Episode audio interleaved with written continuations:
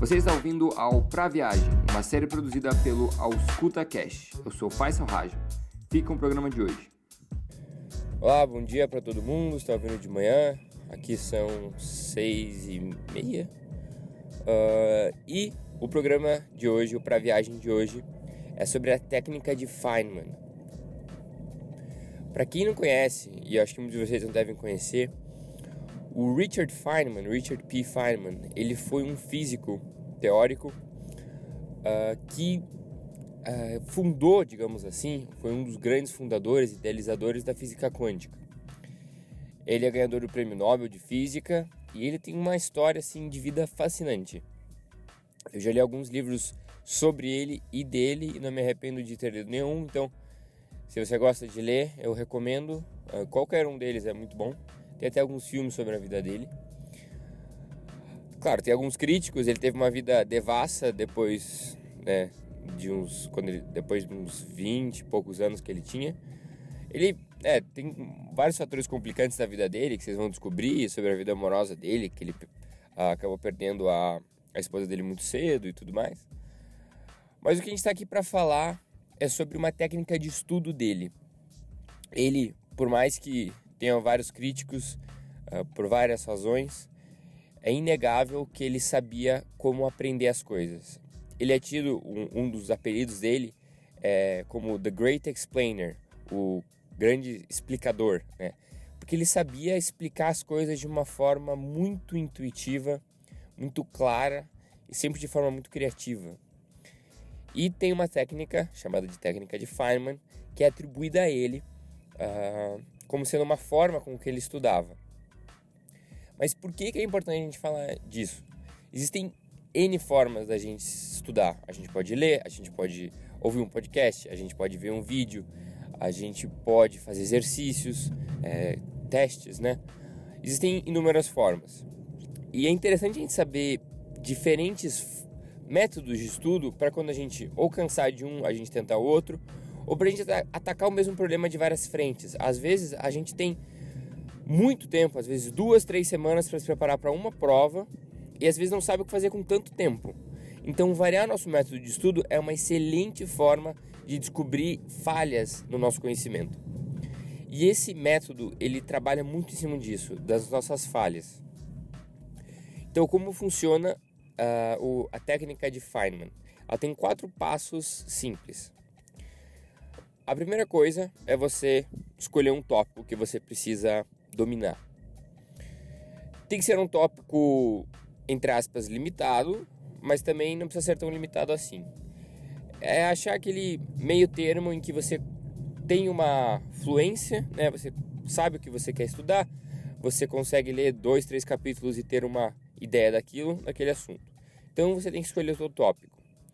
Depois disso, você pega uma folha de papel, pode ser só um processo mental, mas se recomenda ter uma folha de papel.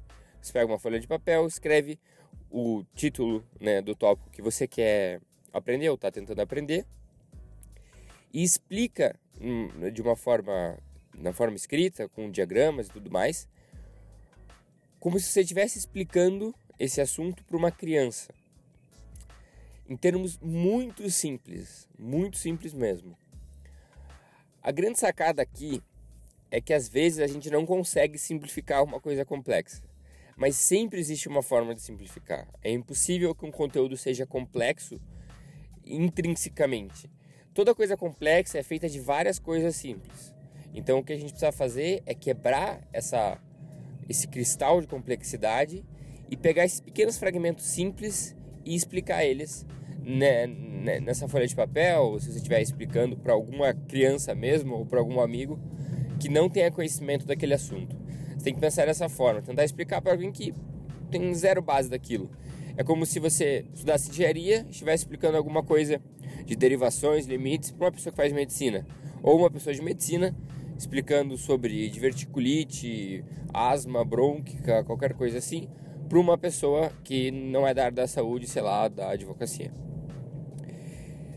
Ok, então esse é o segundo passo, é você tentar explicar esse assunto para uma pessoa ou uma criança né, que não tem conhecimento prévio dessa, dessa disciplina.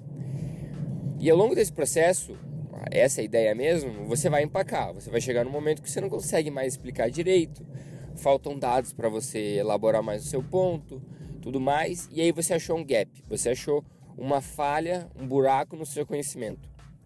Você tem que ter noção de que você chegou no buraco, porque você vai empacar, você vai parar de falar, você vai parar de escrever, você não vai saber a próxima instância a ser falada. E é nesse ponto que você tem que voltar para as suas referências, para os seus livros base, para onde você começou a estudar esse assunto, para onde você aprendeu.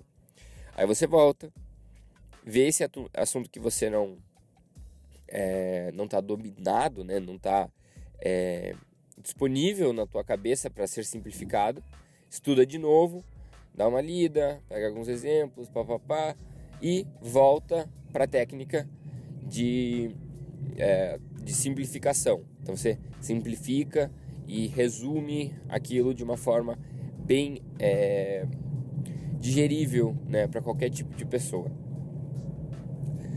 Por que essa técnica ela deve funcionar muito bem e por que você deveria tentar usar ela? Bom, são dois principais motivos para isso. É, você tem que usar essa técnica pelo simples fato de que provavelmente você deve ter tentado alguma variação dela ou é, você já deve ter visto que quando você simplifica alguma coisa, talvez fique mais fácil de você mesmo entender. Então isso é um motivo simples de, de tentar a técnica. Segundo, uh, porque o Richard Feynman, ele era um cara extraordinário. Assim, ele as coisas que ele fazia, quando se algum de vocês for ler os livros dele, ele não criava as coisas se derivando da, da de, ele era um físico teórico, mas não, ele não se derivava das de modelos teóricos para fazer as coisas dele. Ele era muito prático, porque ele via que da, muitas das pessoas e dos alunos dele, na verdade, só memorizavam alguma coisa. Uh, e aí que está esse segundo ponto mais importante, né? A forma como a gente fixa coisas na nossa cabeça é diferente do, de como a gente acha que a gente fixa coisa. A gente pode, claro, decorar uma, um texto super complexo, é, uma série de fórmulas matemáticas para calcular é, a dose de um remédio com base no peso, na área corporal, não sei o que, coisas muito complexas que a gente não entende, mas a gente consegue decorar inclusive usar. É da mesma história de quem ouviu outro programa da ideia da sutura. Se automatiza um processo de, de, de aprender a dar um nó mais rápido, é, sem precisar ter uma atenção focada naquilo, pode ser que nesse processo eu perca a essência do que eu estou fazendo. Eu não vou evoluir mais em saber o que eu estou fazendo na hora do nó, eu só vou conseguir fazer ele mais rápido e trocar minha atenção. Isso é bom para algumas coisas, mas eu não evoluo na questão do nó. E se eu quero evoluir em alguma coisa, eu tenho que fundamentalmente quebrar ela em partes e em partes simples. E aí que está a técnica de Feynman. Por isso que ela é tão útil. Porque com ela a gente consegue ver os pontos elementares de uma disciplina de um conteúdo e o que realmente torna ele o que ele é.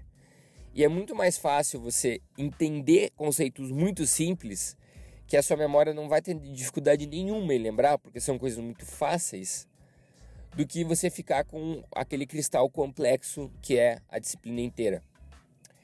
Então, em termos de praticidade, você quebrar alguma coisa complexa para lembrar depois é muito mais útil do que você ficar só com o complexo e tentar fazer um malabarismo com várias ideias complexas. A simplificação traz é, de bônus a memória, a, o uso posterior daquela. Você consegue evocar aquela informação com muito mais facilidade também né, contribui né, nessa evocação de, de, informações do que a gente uh, entende como progresso dentro de uma disciplina. Você pode pegar qualquer professor que vocês já tiveram, ou até mesmo vocês são professores, alguma coisa assim. Vocês podem ver que quando vocês vão falar de um assunto né, para alguém, você tem que ter estudado aquilo, você tem que saber aquilo. Ok, mas a gente não vê uma, sei lá, digamos um professor de física, ou melhor, um professor de anatomia.